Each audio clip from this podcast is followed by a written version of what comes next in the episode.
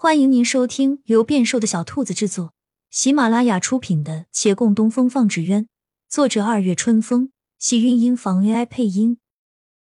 欢迎订阅，期待你的点评。第七十七集，陈胜红含含糊糊的道：“我让你们绑人，是要吓一吓他，好叫他离开维远县。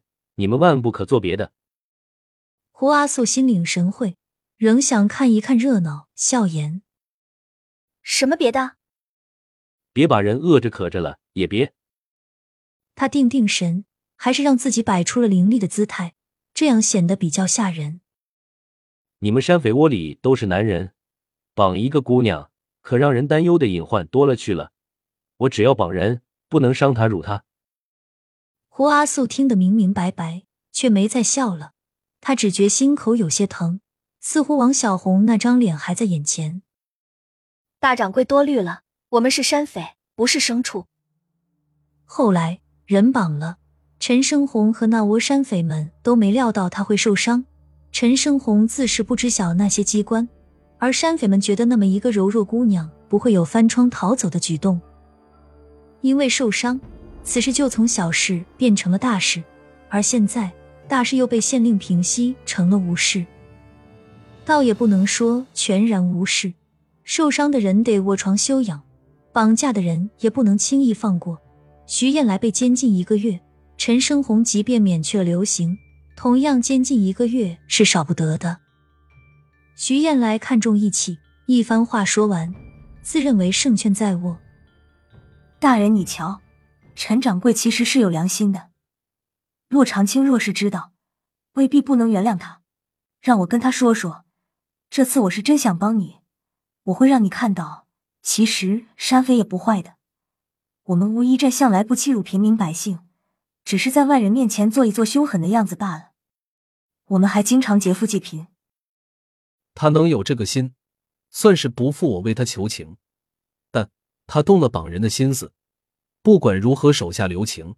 从根本上就已经错了，就如同你，即便你做的是劫富济贫的事情，但前提也是劫，从这里已错，所以没有好人与坏人之别，匪就是匪。李慕言转身向外走去，走至门边又回头。洛姑娘已经松口，就算没有，你这番话在本官看来也并没用处，不要白费心思了。徐燕来愣了愣，眼眸默默黯然。他如何听不出来？那最后一句话另有所指。隔壁有人敲了敲墙，他哼了一下，但听阿素的声音：“要不我们同意招安吧，这样就不是匪了。”阿素与此案脱不开关系，自是也免不了关押。两间牢房隔了一道墙。徐燕来静默一会儿，没用的。隔壁不再说话了，牢房里响起了悠悠的叹息声。李慕言心中烦闷，出了牢房，快步走回厅院。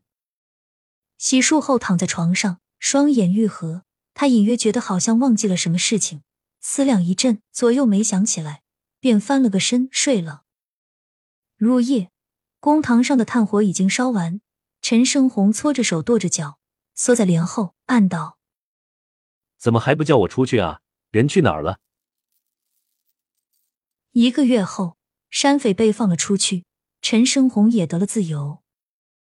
外人甚至红渊坊的伙计并不知陈生红被关押，直到他出了趟远门。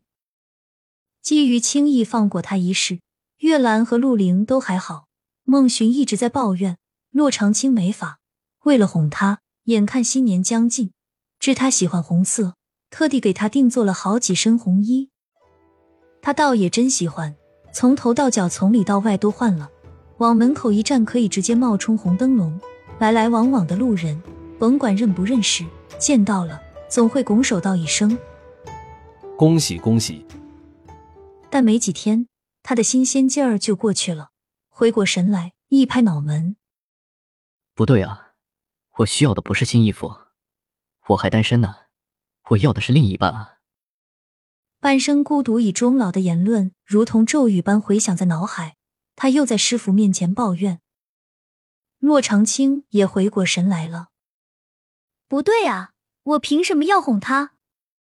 洛长青的身体已无大碍，陆林的户籍也解决了，他踩着年底参加了乡试，自是没多大悬念。乡试一过，便要准备来年春闱了。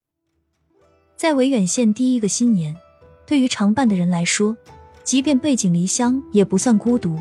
李大人这回当真给商户们都送了礼品。还带领着丽园衙役们在六渡街组织了好几天的猜谜斗士活动。隔壁顾掌柜与小峰父子俩也没有其他亲人，骆长青请了他们一并到长青斋过年。两家人合在一起忙碌，只为了晚上一顿宴席。会下厨的都去厨房了。这样的午后，骆长青倒是有些无聊。他怎么也想不到，连顾掌柜与小峰都能做出几个菜来。这个时候，家家户户似乎都多了许多亲人聚在一起，或高谈阔论，或打扫整理。六渡街倒是比往常更热闹，但是生意都不太做了。一年忙到头，大家会趁着这个时间休息一下。